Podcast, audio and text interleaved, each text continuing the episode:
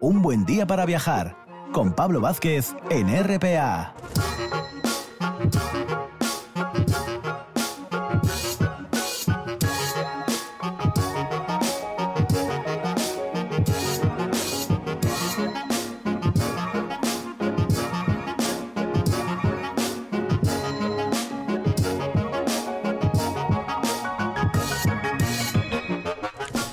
Después del boletín de noticias regresamos aquí en nuestra segunda hora de viaje matinal y radiofónico desde este lugar tan especial. Hoy estamos en la biblioteca del Museo Casa Natal de, Jovellanos y para iniciar esta segunda hora nos acompaña el gestor cultural y comisario además de la exposición un pequeño mundo, un mundo perfecto, que ya tiene un nombre muy evocador, Ignacio Somovilla o Nacho para los amigos. Muy buenos días, Nacho. Hola, ¿qué tal? Como ya somos amigos, pues... Correcto. Pues, pues, pues podéis llamarme Nacho. por eso, por eso. Y además, otra cosa que no digo, pero lo digo ahora, es una de las caras visibles o cabezas visibles de ese proyecto benéfica que tantos hemos visto también estos días con Rodrigo Cuevas, etcétera, etcétera. Ahí estás también, ¿eh? Sí, sí, sí. También, vamos, yo como soy el indígena del Infiestu, pues claro, no podía faltar en este, en este proyecto tan, tan, bueno, tan, tan ilusionante y tan, y tan maravilloso. De hecho, antes de hablar de la exposición, aprovecho que te tengo aquí para preguntarte un poco por eso. Eh, ¿Qué es este proyecto benéfica, Nacho? Bueno, la benéfica es el proyecto de recuperación de, eh, del antiguo teatro que tuvo el Infiestu, eh, que se inauguró en 1926 y bueno, pues un poco antes de que se cumpliera el centenario de, de esa inauguración, pues ya hicimos una, una, primera inauguración, celebrando que habíamos que ya hemos conseguido arreglar el tejado y hacer el escenario, con lo cual ya nada, ya estamos en marcha. Ya estáis en marcha, literalmente. Mm, ¿eh? Ya estamos en marcha, literalmente. Hubo un acto ahí muy guapo que vimos ahora también en prensa estos días y uh -huh. demás, muy emotivo y aparte con mucha gente. ¿eh? Sí, muy... pues mira, justamente hoy va a ser una semana de, del, del día del día de la inauguración, que bueno, como, como bien comentáis y ya creo que todo el mundo vio, pues eso fue, empezamos a las 11 de la mañana y acabamos a las 11 y media, o sea que fueron ahí 12 horas sin parar de, de alegría, de, de baile, de, de, risa y de aprender también, o sea claro. que... Emotivo para vosotros también desde ese punto de vista, ¿no? Fue, sí, claro, fue muy emotivo porque, bueno, era un proyecto que realmente empezó hace un par de años y, claro. bueno, hay que, hay que reconocer que Rodrigo Cuevas tiene una fuerza y una energía y un motor que, bueno, que, que, que nos hace a todos subirnos, Funcionar. claro, subirnos a ese carro, aunque ya no tengamos tanta energía, pero bueno, creo que, que, que es una ocasión única que no podemos, que no puede nadie dejar pasar. Y hace dos años, ¿eh? que casi ya coincidimos, nosotros empezamos en nuestro programa hace tres con el tema de la pandemia y todo eso, que no estaba la cosa fácil, que no era fácil emprender, por decirlo de algún modo. No, claro, pero yo creo que, que también pasó, ¿no? Que en ese momento que era como buf, bajón total de todo, pues era como que de repente había que, no, no, había que a mal tiempo, buena cara, no, buenísima cara, había que hacer, poner todo lo mejor y ser creativos y, y, y, saber que hay esperanza y que hay ilusión. Claro, claro que, sí. que, sí. Bueno, vamos a hablar un poquitín de, de esta exposición. Un pequeño mundo, un mundo perfecto. Eh, y esto, Nacho. bueno, pues mira, eso es una cita. Es, es, bueno, es, primero es un libro de un autor, está traducido al castellano, eh, el autor se llama Marco Martella y es, bueno, es un un pensador y ensayista italiano, aunque está afincado en Francia, en el cual él recoge bueno, diferentes pasajes de, de, historias de jardines, ¿no? Y él coge una cita de un personaje que me encanta, que se llama Vita Sackville West, que es una, una señora aristócrata inglesa, que, bueno, fue muy conocida porque fue la amante de Virginia Woolf. Entonces, mm. bueno, pues seguramente que muchos oyentes igual les suena la película y la novela de Orlando, que es una historia maravillosa en el cual, bueno, una, bueno, una mujer va cambiando de sexo, va convirtiéndose en hombre, bueno, por una cuestión de que ella no podía heredar una gran casa. Virginia Woolf se inspiró en, en, la, en la, vida real de Vita Sackville West porque ella era la única hija de una muy aristocrática, como, como os digo, familia inglesa, pero como era mujer no podía heredar. Entonces, bueno, ella, bueno, un poco cogió esa historia que era fascinante y ahí desarrolló esa especie de fantasía de transgénero y de, y de viaje en el tiempo que bueno que es una maravilla. Y Vita Sackville West creó un jardín que es un jardín icónico que se llama Sissinghurst, que está al sur de Londres, un poco bueno para que para que para que os ubiquéis. Y es un jardín icónico del siglo XX y ahí ella bueno ella era una jardinera estupenda. Y entonces bueno ella no heredó la casa familiar pero compró una ruina y en esa ruina ya pues desarrolló sus dotes de jardinera y creó este jardín que, bueno, que realmente son muchos jardines en uno y que, mm, bueno, que, que, es una delicia visitarlo. ¿Cuándo empieza la, la, exposición? En el Museo Nicanor Piñol, lo remarcamos. Sí, ¿eh? sí, sí, en, en, en Sisión, pues mira, empieza ya la semana que viene. O sea que el jueves 1 de, de junio a las 7 de la tarde empezaremos con, una, con un coloquio, mesa redonda con los artistas que participan en la expo y que están vivos. Que, se va a encontrar un poco, o sea, aunque te haga un poco de spoiler aquí del programa, ¿qué nos vamos a encontrar? Tampoco, pues vamos a encontrar jardines. Claro, un poco la, frase que, bueno, queda así un poco enigmática y misteriosa, tiene el subtítulo claro y rotundo que es jardines. Y lo que vamos a encontrar, pues bueno, son diferentes, sobre todo obras pictóricas, aunque hay también alguna fotografía y alguna instalación eh, que va de jardines, ¿no? De, por eso, eh, cuando hablamos de un pequeño mundo, habla de eso, de ese mundo condensado y que lo puede, que puede explicar muchísimas cosas, que condensa eh, el, eso, el universo que es que puede ser un jardín. Que puede ser un jardín. Es que mm. el jardín en el arte a lo mejor no nos percatamos, pero está muy representado, Nacho. Sí, sí, sí. Bueno, hay, hay un libro ahora recientemente publicado de un autor que se llama Eduardo Barba, que además dará una, una conferencia en septiembre o octubre, aún no está cerrada la fecha, que analiza eso, de diferentes eh, momentos en la historia del arte a través de obras que pintaban jardines.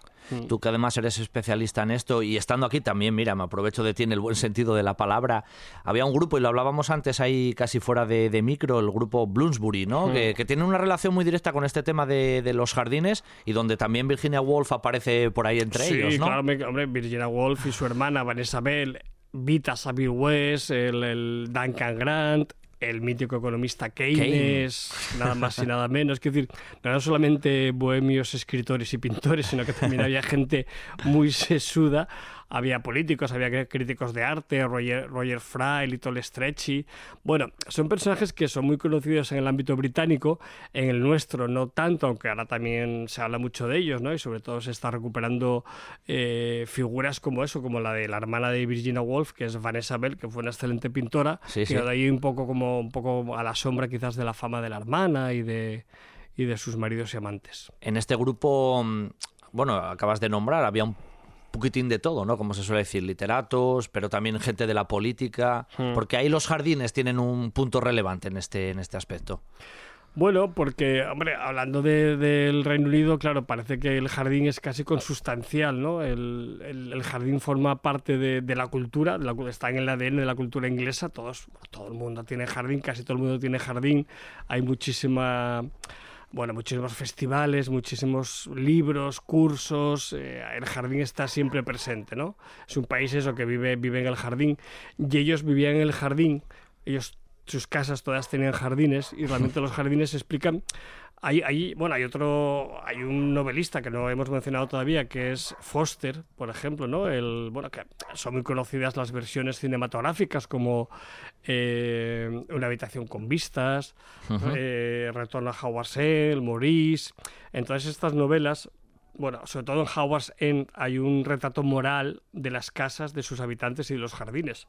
Mm. Foster es también otro de los de los integrantes de, de, este grupo. En, un artículo que tú escribías sobre esta cuestión precisamente de este grupo, casi la primera frase ponías que es una frase de otra, de otra persona, de David Garnett, los lugares explican a la gente. Ese concepto los jardines explican un pogo también, ¿no? al, al, propietario, a la persona. No sé, no sé si os pasa a vosotros cuando vais a una casa y veis una librería, una, la estantería de los libros, yo creo, yo siempre me voy, bueno, si puedo, si no, si no es demasiado así indiscreto, claro, tú, por lo que lee la gente, que decir, cómo es la casa, cómo está, cómo está decorada, lo que tiene, lo que no tiene, y los jardines lo mismo, ¿no? hay jardines que son pretenciosos, por ejemplo, claro. hay jardines de pomposos, hay jardines eh, con una sensibilidad exquisita, yo creo que, no sé, cómo, nos vestimos, cómo nuestras casas tienen que explicar cómo somos.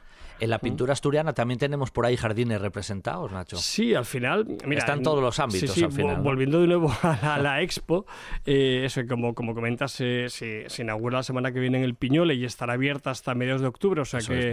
tenemos no, margen. No tenéis disculpa para no ir, ¿eh? pues sí, por ejemplo, Evaristo Valle. Primero, el, yo, yo empecé a amar los jardines en su fundación. La Fundación Evaristo Valle de Gijón pues está en una casa con un jardín un jardín maravilloso, aunque no, era, aunque no fue su jardín directamente, fue, era de un familiar, pero yo creo que sí, sí que él ya está en un jardín, por ejemplo, ¿no?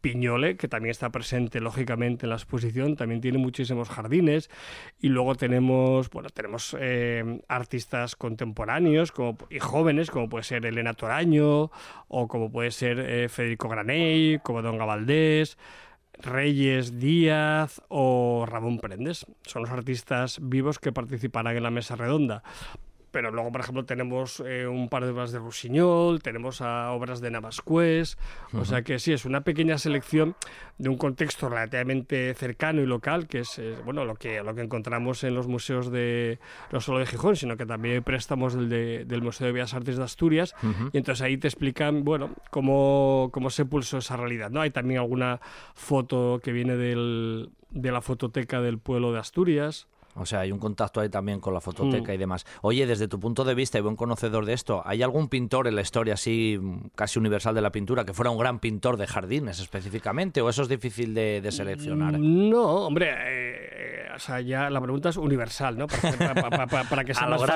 más fácil la respuesta. Hombre, hay uno que no solamente pintó muchos jardines, sino que hizo un jardín para poder pintarlo, que es Monet. Monet eh, hizo un jardín que se llama Giverny, que está en, Francia, más o menos en, cerca de Normandía, entre Normandía y París.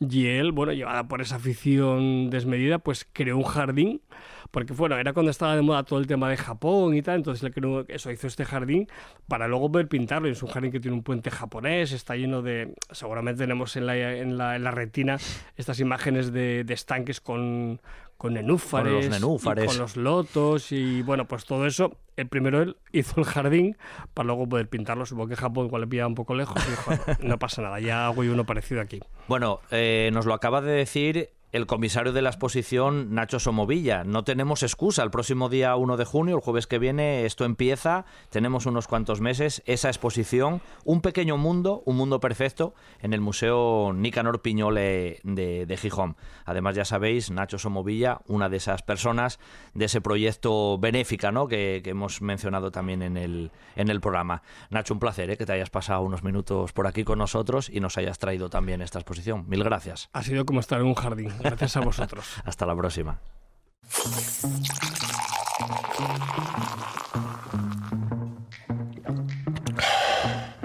Por fin una santa cerveza.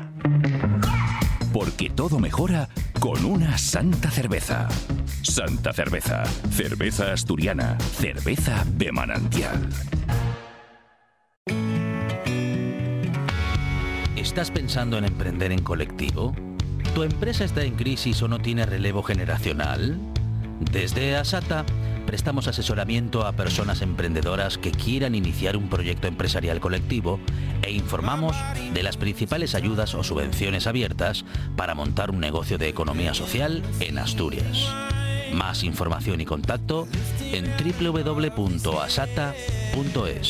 Actuación enmarcada en el programa POISES y cofinanciada por el Fondo Social Europeo en colaboración con la Consejería de Industria de Asturias.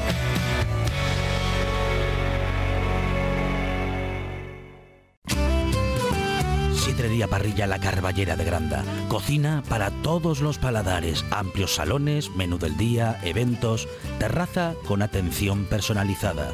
En Gijón, Sidrería Parrilla La Carballera de Granda. Para disfrutar de la vida.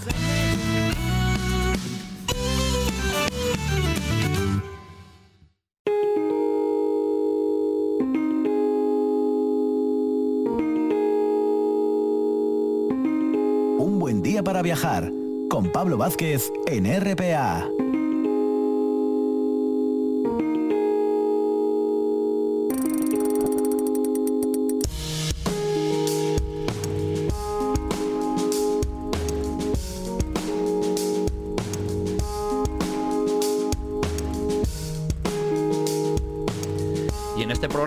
Pues tan especial que estamos desarrollando aquí desde la biblioteca en la casa natal de, de, Jovellanos, en esta salida, ¿no? Haciendo honor aquí a un buen día para viajar. Hemos viajado, no, no excesivamente lejos, Pero vamos a hablar de, bueno, de algo importante. ¿eh?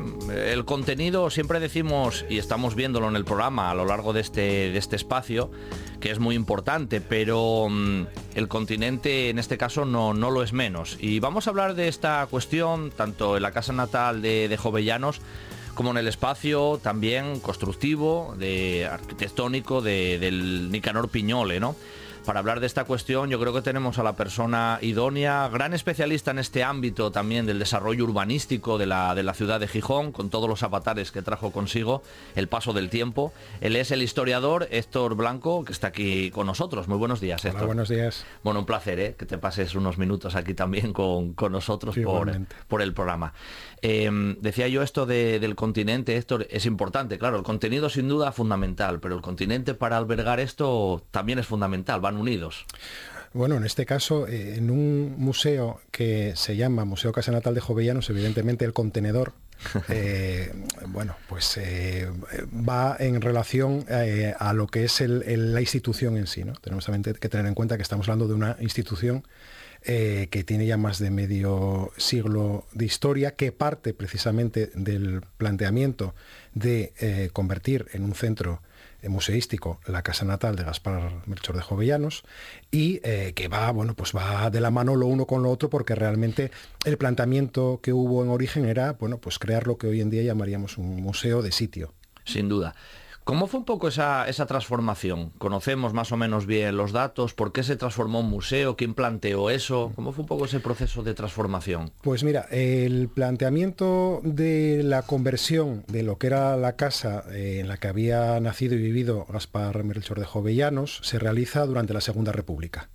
Eh, hay una coincidencia que es en el año 1936 se cumple el 125 aniversario del fallecimiento de Jovellanos y entonces, bueno, pues eh, había un contexto eh, en aquel momento social en el que se veía que, bueno, pues que, la casa natal que se conservaba bastante completa, no completa, pero bastante completa y en, en, buen estado e incluso habitada, o sea, era la casa que había conocido y vivido eh, uh -huh. Jovellanos, pues merecía la pena pues dar ese paso de convertirla en, en un museo dedicado a, al polígrafo gijonés.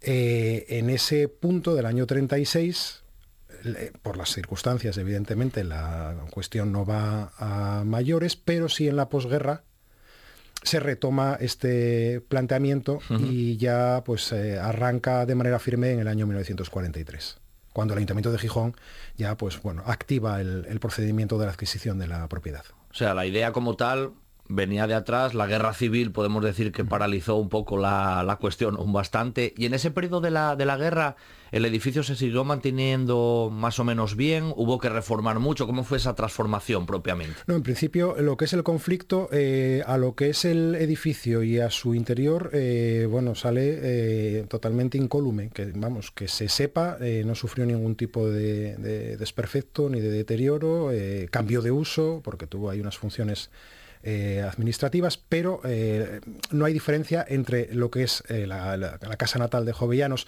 previa a la guerra civil con respecto a la que nos encontramos en la posguerra. Jovellanos, es una pregunta un poco tonta esta que te voy a hacer, Héctor. Jovellanos, si, si lo traemos aquí ahora mismo, se pierde por las salas de, del museo directamente. Está muy transformada la cuestión interna, sobre todo, o reconocería solo el exterior, ¿cómo sería un poco ese aspecto? Le costaría, o sea, externa, externamente le costaría reconocer, la casa lo, la podría reconocer, pero el edificio que él mm, conoció y vivió mm, no es el actual, hoy le falta una parte, que es la torre eh, occidental, que se segregó en la década de 1920, entonces, eh, hoy es una parte de la casa de Jovellanos que conoció Jovellanos, externamente, bueno, pues la volumetría aproximada y la forma ahí, ahí anda, pero internamente, pues eh, vamos a decir que internamente mmm, eh, es un edificio que no tiene nada que ver con Jovellanos y su época, porque quitando el emplazamiento, que es el mismo, y algunos muros maestros, eh, el resto está totalmente uh -huh. Transformado. La, la, capilla de los de los remedios, que es donde bueno hoy descansan los restos de, del propio Jovellanos, formaban parte de la, de la infraestructura del propio palacio, estaban comunicados. Bueno, había un nexo de unión en toda esa zona porque es la misma manzana, están dentro de la misma manzana ubicados, eh, pero la, capilla tenía una entidad propia. De hecho, por ejemplo, en el siglo XIX acaba eh, convirtiéndose en sede del gremio de los carpinteros. Eh, era también la capilla del Hospital de, Peregrinos de los, de los Corrasios, que mm. se ubicaba donde está ahora Casa Zabala. O sea, está en el contexto de la manzana, pero estructuralmente no era la capilla de la casa. No era directamente la propia era, colindante no totalmente colindante tampoco, pero está en ese contexto de, bueno, de, lo que es la arquitectura de esa manzana. Eh, fue un propio descendiente de la familia Jovellanos quien también colaboró en estos tratos con el ayuntamiento para convertir eso en, museo como es hoy. Bueno, los herederos, eh, eh, los herederos, los Cienfuegos Jovellanos, que son los herederos, la rama heredera de, Gaspar Melchor de Jovellanos, bueno, pues fueron los que, los que hicieron la tramitación de la venta de la propiedad al ayuntamiento. Hay todavía una parte pertenece como tal a los Cienfuegos Jovellanos, ¿no? En lo que hoy vemos de infraestructura constructiva. Pues realmente ahora mismo mm, no sé si sigue siendo propiedad de esa familia. Puede, es muy probable que, sí lo sea, pero ellos por una cuestión de reparto de herencias en la década de 1920 lo que hicieron fue dividir lo que era la construcción original, la, la casa matriz, por decir así, que era, tenía dos torres. Hoy vemos que es un bloque central con un patio y una torre si miramos de frente al edificio, en, la parte derecha. Eh, originalmente, la construcción del palacio, que eh, arranca en el siglo XV, se configura como las típicas eh, casas palaciegas, tanto urbanas como rurales, asturianas, que se realizan entre los siglos XVI y XVIII. Es un bloque cuadrado central con un patio, y una torre en la fachada principal a cada lado. O sea, es la misma configuración, por ejemplo, es, cambia la escala, cambia la dimensión y cambia también la, lo que es el lenguajes formales y demás, pero como vemos el Palacio Revillagigedo. Correcto. Y como, vemos, si nos situamos en muchos palacios de, esa época asturianos, vamos a ver ese modelo de un cuerpo central flanqueado por dos torres. Ese es el origen que eh, perdura hasta hace 100 años. En la década de 1920, los Cienfuegos Jovellanos eh, dividen esa propiedad en dos, segregan la torre oeste, la acoplan a otro edificio colindante que estaba emplazado entre esa torre y la capilla, de la, que, de la que, hablabas antes, y eh, reestructuran todo eso. Ahora eh, hay que saberlo para entender que todo ello era un conjunto y que eso en, origen era, era, el palacio inicial. El palacio de origen de los Jove la Bandera, que era, era lo que era la construcción fundacional. Que tirará un poco con el juego imaginativo, casi, ¿no? Viendo cómo lo vemos hoy para. Habría que buscarle, se podría buscar una solución. Eh, una solución eh, de, vamos de lo que es eh, trabajar esas fachadas de conjunto para darle santidad, para que recuperas un poco esa entidad de conjunto original. Oye, ¿hay, fotografías, o me equivoco yo, Héctor, donde se ve la fachada incluso como enlucida, que no se ve directamente el muro, el muro como lo vemos hoy desnudo, por decirlo de, algún modo? Sí, es que el estado natural de las fachadas, el estado natural de las fachadas hasta hace relativamente poco, eh, de todos estos edificios hechos de piedra, están hechos de piedra, pero no es cantería para dejar visible. Estamos hablando de que son muros de piedra, pero que estaban revocados, estaban enlucidos y encalados. Claro. Esa es la imagen tradicional de la construcción y de todas las construcciones. Eh, a mediados del siglo XX eh, se fue imponiendo esa cuestión de querer mostrar la piedra como una, un sinónimo de antigüedad, ¿no? y con eso, bueno, pues se causó perjuicios importantes eh, a muchos edificios Em, porque evidentemente son eh, construcciones que están pensadas para ir revocadas, porque ese revoco es una protección frente a la humedad, frente a la lluvia, más la pintura, el encalado y demás, ¿no? Eh, y eso es, bueno, pues es algo que convendría replantearse ya. Eso ya nos pasa con el prerrománico, ¿eh? que también es una cuestión que está ahí siempre ahora, ahora mismo es un debate. la mesa. Bueno, ahí están las pruebas que se están haciendo con, la vuelta a los enlucidos de, San Julián de los Prados. Eso está ahora mismo en curso. Sin duda. Oye, la historia, cambiando un poco de, de ubicación en este aspecto. En el, en el Piñole, ¿cómo fue esa, esa evolución, como estábamos comentando? ¿Qué era eso previamente, cuando se construyó? ¿Cómo fue poco esa parte urbanística? Eh, bueno, el, Museo Nicanor Piñole, eh, claro, es un edificio eh, muy moderno. Es un edificio que se inaugura en 1908, se construye en la primera década del siglo XX, o sea que estamos ya, claro, hay una magnitud temporal totalmente distinta. ¿no? Es, un, es una fundación de la familia Suárez Pola que se concibe como centro asistencial. Es un, centro que se denomina en origen asilo Suárez Pola.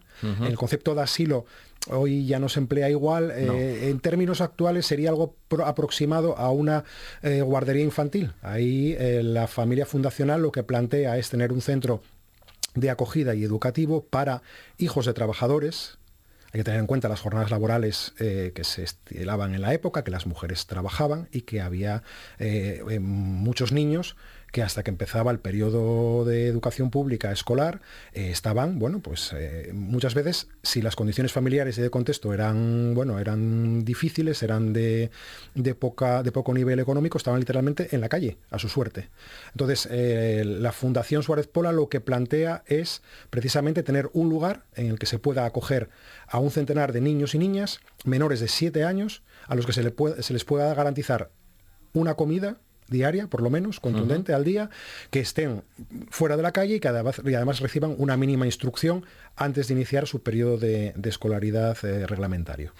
Este apellido Pola, ¿no? Nos suena también relacionado con el ámbito industrial gijonés, puede, ser, ¿no? Ahí hubo una rama importante y fue el gran benefactor en este caso, podemos decirlo eh, así. Bueno, los Suárez Pola, el origen lo tienen en Luanco. Lo tienen en el palacio allí y demás. Es una familia que evidentemente, bueno, pues tiene, tiene eh, prosperidad en el, en el ámbito de negocios y en el ámbito industrial y parte de los beneficios que obtienen con sus negocios, pues los invierten en eh, instituciones educativas orientadas precisamente a, la formación, a la educación, a la cultura eh, de, niños y niñas. Es importante señalar también lo de las niñas. No era todavía habitual en la época. Ya en 1908, del periodo en el que, en el que hablamos.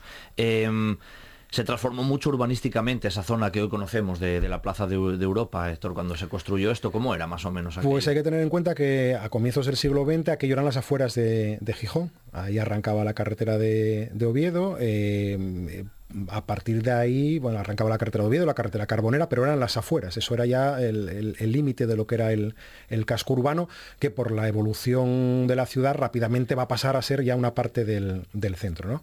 Entonces el, edificio adquiere también eh, una posición eh, vista con, ojos actuales muy estratégica. Está ubicado en un lugar muy céntrico y también bueno, pues va a verse beneficiado por todo el proceso de eh, reconfiguración urbanística que va a conocer Gijón en, la década de, en las décadas de 1980 y 1990. Eh, uno con la transformación del inmueble en museo y otro con la conversión de todo el entorno en un parque urbano, eh, unificándolo y sacando de ahí pues, todo el tráfico que, existía en esa zona, que era muy intenso hasta hace poco más de 30 años. ¿Hasta cuándo funcionó entonces como, como asilo, precisamente, más o menos? Este? Bueno, el, edificio, de acuerdo a su fin fundacional, tuvo actividad hasta, eh, creo que la década de 1970. De hecho, hubo que ampliarlo en la posguerra. Eh, se recreció por la parte posterior porque la situación eh, bueno, pues, social, económica del país era la que era y pues de los 100 niños y niñas acogidos inicialmente como, vamos, como planteamiento ideal, llegó a haber 300 más la comunidad de, religiosas que, los atendían y que, también residían allí y demás. O sea, llegó a tener un uso muy intensivo. Muy intenso, ¿eh? eh luego hay cambios eh, legales, eh, había vinculación por, la, por la orden que mm, llevaba el centro que eran las hijas de la caridad, eh, se estableció una vinculación con el patronato de San José. Mm. finalmente, para la comunidad eh, religiosa llegó a ser más conveniente unificarlo todo en el patronato, de San José y finalmente, pues en la década de 1980, eh, lo que hacen es, bueno, pues cerrar definitivamente el asilo y transferirlo al Ayuntamiento de Gijón.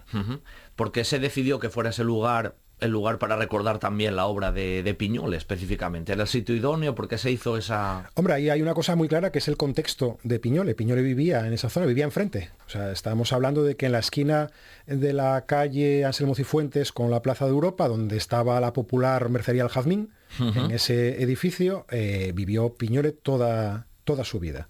Eh, con lo cual, el contexto, el contexto mm, eh, vital de Nicanor Piñole estuvo durante sus 100 años de vida ligados a, ese, a ese entorno urbano.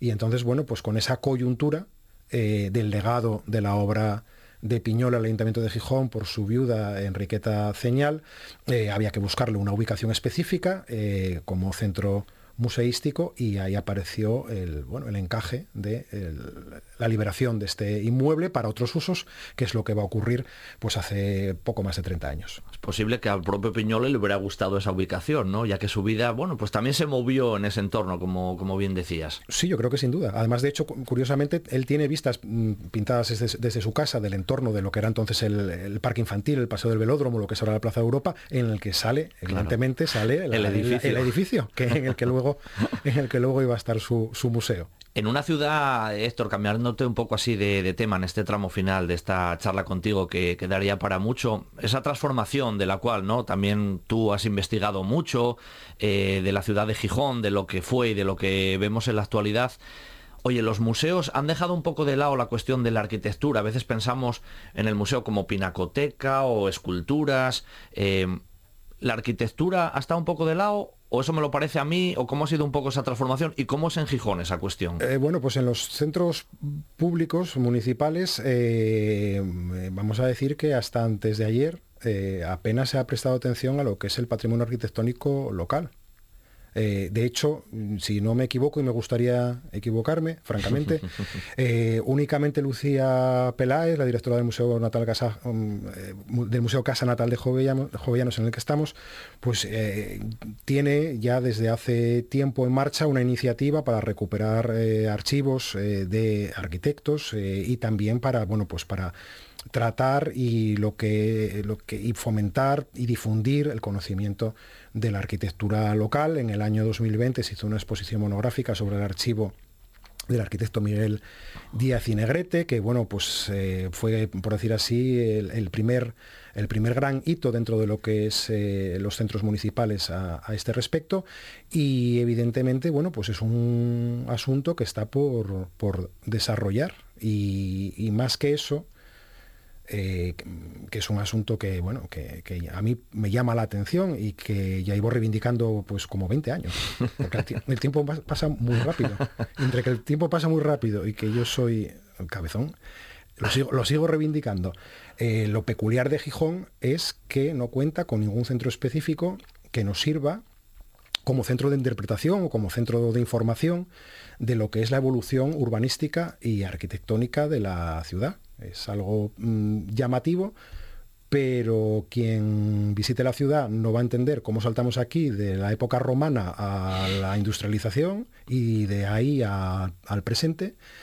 Y también, bueno, pues quedan por señalar los eh, hitos arquitectónicos que se realizaron y que, algún, eh, que algunos aún perviven en la ciudad y que están ahí por, bueno, pues por reivindicar como imagen eh, de Gijón. Es algo llamativo, pero es así y es algo pendiente. Y aparte, muchas veces, y aquí damos una vuelta al asunto, mm, hay un problema por plantearlo todo con fines turísticos, ¿no? Todo parece ahora que cualquier actividad tiene que llevar la coletilla de atracción turística, mm, actividad turística, eh, objetivo, eh, destino turístico.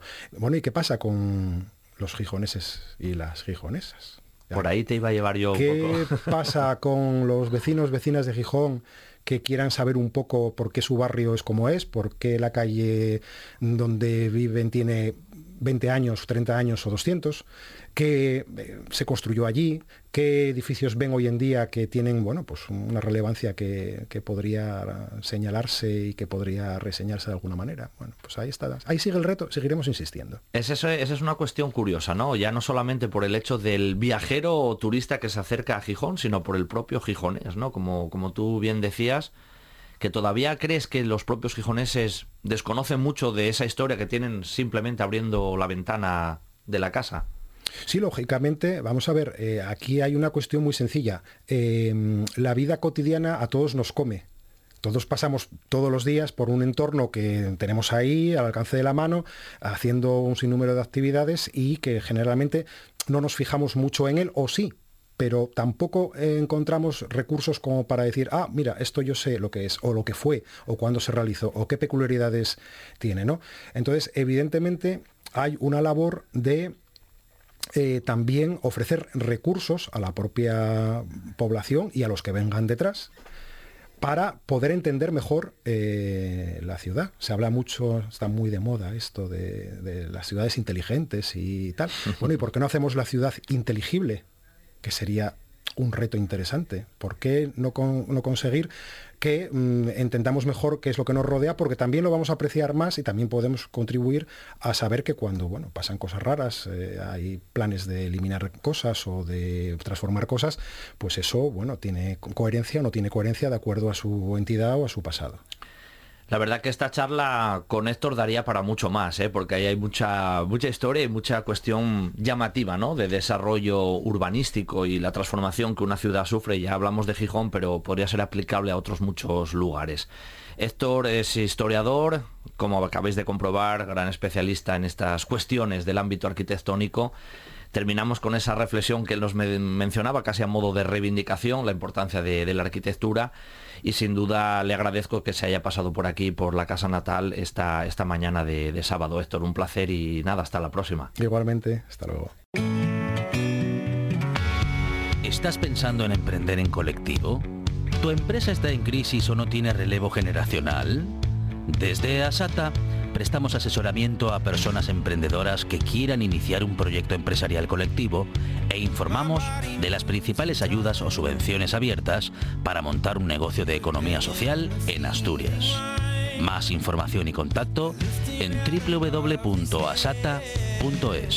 Actuación enmarcada en el programa POISES y cofinanciada por el Fondo Social Europeo en colaboración con la Consejería de Industria de Asturias.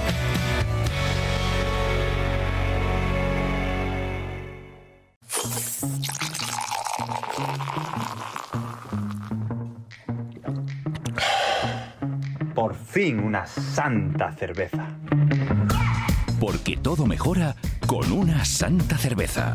Santa cerveza. Cerveza asturiana. Cerveza de manantial.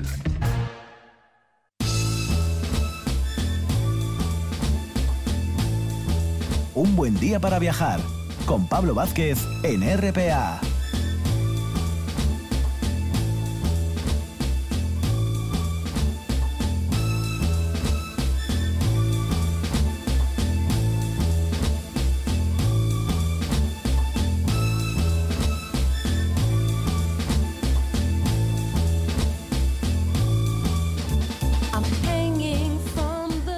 Vamos a cerrar nuestro, nuestro viaje matinal desde aquí, ¿eh? ya sabéis, desde el Museo Casa Natal de, de Jovellanos, con una persona que es muy importante en el museo. Él es Saturnino Noval, Satur para los amigos, y como somos amigos lo vamos a llamar así. Él es el responsable de colecciones de, aquí del museo y nos acompaña, está aquí con nosotros en la, en la biblioteca. Muy buenos días, Satur.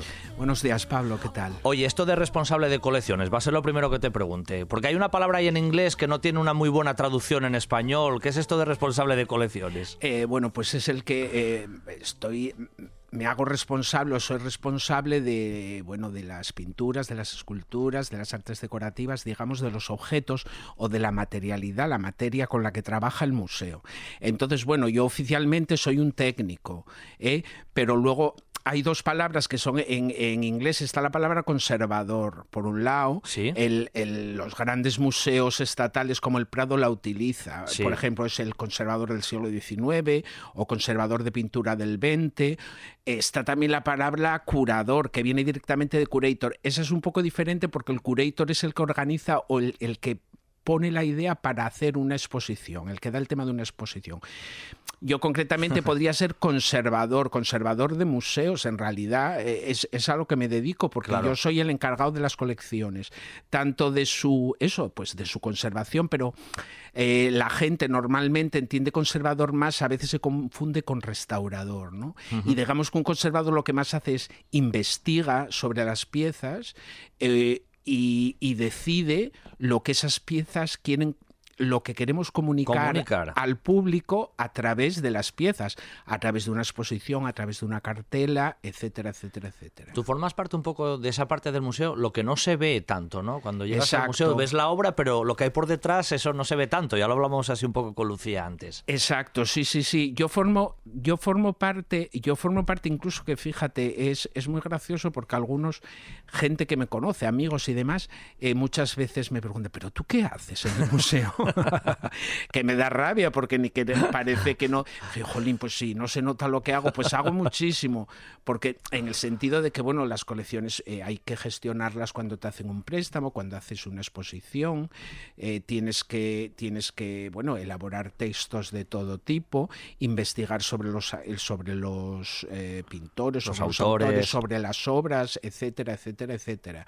Y luego además ocuparte de, en un museo pequeño, además tienes que desde colocar un foco hasta, hasta contar la historia de un cuadro, de una escultura o de, o de un jarrón, que aquí tenemos todo tipo de, de artes, digamos. Es verdad, por ejemplo, el tema de la fotografía, del vidrio, todo eso también forma parte del museo y es muy importante. Muy importante para nosotros porque el, el, el museo quiere ser, eh, claro, quiere ser un museo de la ciudad y un museo de la ciudad de Gijón y de todas las manifestaciones artísticas que se dieron en nuestra ciudad, sobre todo a partir de, a partir del siglo XIX, segunda mitad del siglo XIX, que es cuando más creció Gijón, y no solo no solo pintura y escultura, sino también una serie de industrias que fueron muy importantes para nuestra ciudad y que, eh, y que se produjo pues eh, piezas de vidrio, piezas de loza de mucho interés. También estamos atentos a todas, a todas las manifestaciones artísticas. La fotografía, por ejemplo, eh, digamos que el Museo del Pueblo de Asturias, que forma parte de la misma red que nosotros, sí, el Museo sí. del Pueblo de Asturias se dedica más a la foto documental, a la, a la foto etnográfica. A la, a, nosotros, eh, nosotros nos centramos en la foto artística. Te quiero decir, desde autores como, como Camín o uno actual como Marcos Morilla o fotógrafos antiguos como Truán, etcétera, etcétera. Digamos, construir la fotografía desde el punto de vista creativo. Correcto. Eh, iba a preguntarte, Satur, hay exposiciones siempre y siempre el museo nunca se para. Quiero decir, es un ente vivo, no es simplemente sí, sí. el edificio que vemos aquí por fuera y las obras ahí colgadas en, en, la pared. Hay una ahí sobre, sobre Antonio Suárez, puede ser que tenéis ahora en sí, pleno... ahora, ahora mismo se va, se va a celebrar el centenario de Antonio Suárez, entonces este año, el año 23, se celebra el centenario de Antonio Suárez. Antonio Suárez es un pintor esencial para nosotros y también para la ciudad. Es un pintor de Gijón que fue, que fue eh, clave, en, desde luego, para Asturias en la segunda uh -huh. mitad del 20, con una proyección nacional e internacional que se movió por todo el mundo, precisamente con la exposición. Estamos recogiendo documentación que tenía la familia y vemos cómo eh, expuso en el MoMA de Nueva York, en el, en el Guggenheim, uh -huh. expuso, en el, en, expuso en Japón, expuso en le dio por la Europa. al globo. Sí, junto con, claro, él como perteneció a un grupo que se llamaba El Paso, que hacían abstracción, y entonces junto con, con pues eh, Rinovar, pues eh, Feito, bueno, ahora no, no me sale, pero sí, vamos, sí. esto, y entonces se celebra ahora el centenario, entonces nosotros que tenemos una buena colección de Antonio Suárez, del pintor, nos pusimos en contacto con, con la familia, que también, claro, conserva las obras de, del artista, y entonces vamos a hacer una exposición que va a ocupar gran parte del museo, que no, lo hicimos hace poco con un autor importante, Camín, uh -huh. no solemos desmontar el museo porque desgraciadamente no disponemos de una sala de exposiciones temporales. El museo tiene muchas limitaciones. Por el espacio. Exacto, espaciales, ya no solo espaciales, sino también de todo tipo. Por ejemplo, ahora mismo no, eh, no es un museo que esté preparado para atender discapacitados. Está lleno, lleno de obstáculos el museo. Entonces, claro, eh, tenemos muchas limitaciones de ese tipo, sobre todo de espacio. Entonces, bueno, esta exposición de Antonio Suárez va a ocupar eh, gran parte del espacio, porque, y, y aparte una sala entera, vamos, y yo creo que va a ser bastante interesante. Es además un pintor, además es importante a la ciudad porque eh, muchos gijoneses y muchos asturianos en sus colecciones privadas, la gente que colecciona eh, arte, tiene obra de, de, de, Antonio Suárez, ¿no? Entonces nos, nos, yo creo que interesa a todo el mundo por todo tipo de motivos. Oye, ¿qué es eso de, de Jovellanos oculto? Ah, Jovellanos oculto, lo, yo lo llamo a... Bueno, Jovellanos no, no me refiero a la figura. que no, no, Jovellanos no, hay poco culto de Jovellanos porque está muy estudiado. Y además con los diarios que escribió y todo eso. Yo me refiero a todas las obras que conservamos y que no, y que no se pueden ver o que no, no solo espacio, sino muchas veces también por sus propias características. Conservamos mucha colección de dibujos, de fotografía que, que te decía yo antes, de vidrio, de loza, etcétera, etcétera. Claro, eh, son cuestiones de espacio y cuestiones también muchas veces de, bueno, hay piezas también, hay montones, hay montones de piezas que además de su valor intrínseco, de su valor artístico intrínseco, luego tienen un valor, eh, digamos, documental o por su por lo que nos hablan del pasado. Mira, la semana pasada presentamos dos medallas que le habían dado en París en el año 1909-1910 a, Jesús Gargallo, que era eh, la Casa Gargallo, es una casa que la gente en Gijón que tiene una cierta edad, era una marmolería y una casa de decoración muy, muy, famosa, muy conocida, que había en la carretera de la costa al lado del Vivio. Todo el mundo se acuerda. Bien, pues recibimos esas dos medallas, por ejemplo, quizás no tengan un gran valor material, pero en cambio, gracias a ellas, eh, las hubo que investigar, que es una de las cosas a las que yo me dedico. Cuando ingresa alguna pieza hay que investigarla, ver de dónde viene y para sacar toda la información que se pueda, para luego compartirla con los... los eh, difundirla y compartirla con los visitantes y con, y la gente. Eso. Y luego, te contaba cuando nos conocimos que luego además hay una cosa muy interesante en cuanto, eh, respecto a esto del jovellanos oculto, que muchas piezas tienen una conexión muy directa, eso es muy gratificante para uno que trabaja aquí, con la gente de Gijón o de Asturias, ¿no? para extenderlo un poco, no, no, no ser tan localista. De tal manera que, por ejemplo, es un gusto que venga, por ejemplo, tenemos una sala dedicada a, a, a Navascués, entonces que de repente que venga, eh, viene un colegio donde, donde, donde está el, bisnieto de, de, Navascués, entonces él está muy orgulloso de su abuelo. Eh, me acuerdo de una sesión que tuvimos donde él explicó un poco las esculturas de su abuelo. O, por ejemplo, en la fábrica de vidrio, yo cuando investigué sobre fábrica de vidrio conocí a muchas mujeres que habían trabajado en la fábrica de vidrio. Por ejemplo, aquí tenemos el retablo del mar, ahora cada vez menos porque desgraciadamente fueron muriendo, obviamente, ley de vida, pero venía toda la gente, venía gente, yo recuerdo cuando empecé aquí, venía venían parientes de los que están... De los representados. Exacto, sí, venían parientes. mira ¿eh? mi huelu, mira, oye, pues este era mi huelu. O eso, es muy gratificante, es muy prestoso. O decían, mira esta, esta vivía al lado de mi casa, no sé qué. La verdad es que eh, eh, en, ese sentido es, es, muy gratificante y luego además es, es, es el gran valor que tiene este museo, yo creo, su singularidad. Y eso, eso, es también, eso es también muy bueno para el turista que viene de fuera. El turista que viene de fuera quiere ver cosas singulares o cosas del, digo yo, ¿eh? bueno, sí, sí, porque, porque para ver, vamos a ver, para ver lo de siempre, aquí no podemos, no podemos ofrecer grandes eh, maestros de, del arte y de la tal, no, pero sí ofrecemos lo que se hace, lo que se hace y lo que se hizo en, en, la, en, la ciudad y en Asturias, que es muy interesante. Lo que era realmente Gijón y Asturias en este caso. Efectivamente, y los creadores que trabajaron que trabajaron. los la sociedad, todas las sociedades dan unos creadores y dan tal, pues pues son los que trabajaron aquí, los que coleccionaron, eh, los que lograron sobrevivir porque otros gijoneses coleccionaron sus obras, etcétera, etcétera, etcétera. Claro, hablabas de eso, ¿no? Que, llegasteis incluso a conocer gente que era pariente de estas personas representadas o del propio artista, que es una cosa muy, muy emotiva, quiero decir, eso es, eh, a flor de piel. Mira, esta, esta mañana vino a vernos porque venían unos parientes de fuera, vino a vernos Elena Moreno Truán,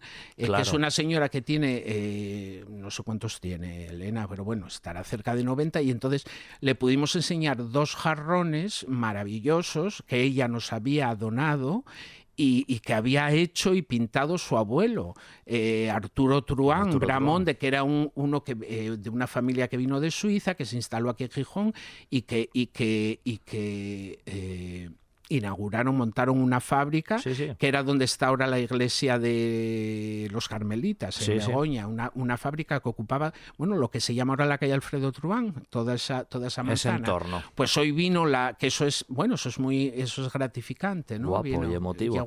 Oye, del tema de, de, Pachín de Melas, también aquí teníais algo del archivo importante de él, ¿no? Sí, sí, sí, Pachín de Melas también era una figura que nos interesaba Muy popular, además. No solo muy popular, sino también muy, muy interesante. Era un era un obrero que acabó siendo editor, ¿eh? que editaba libros y que editaba libros, que autor de teatro y demás.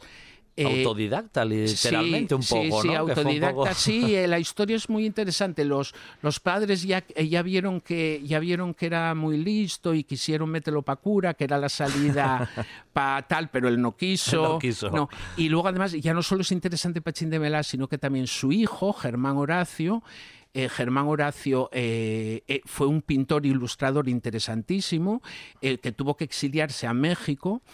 Y vamos, son todo historias fascinantes porque fíjate, son Pachín de Melás, el hijo Germán Horacio. Bueno, pues conocimos a su vez al hijo de Germán Horacio, o sea, al nieto, de, Pachín de Melás. que era un actor mexicano que fue el Drácula mexicano.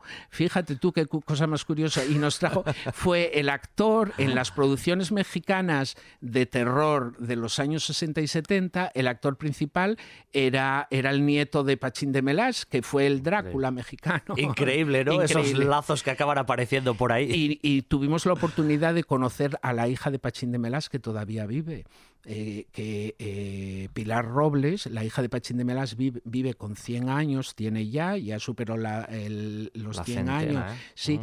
y nos donó el cuadro de un retrato de su padre, muy interesante, que tenía en casa pintado por otro artista, por Pedrín Sánchez, otro artista también ilustrador del blanco y negro también.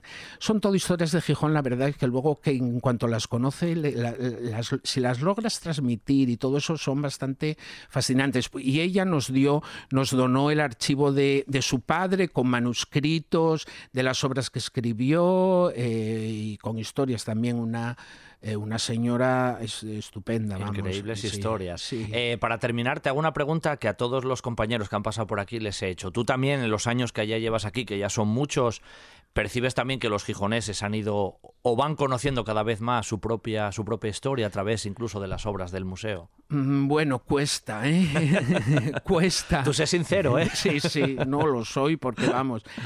A ver, cuesta porque está claro que nos pasa a todos. Lo que tienes en casa, eh, no mires para ello. Miras muy poco para ello, sí, nos pasa, nos pasa todo. A veces, sí, sí, yo a veces no.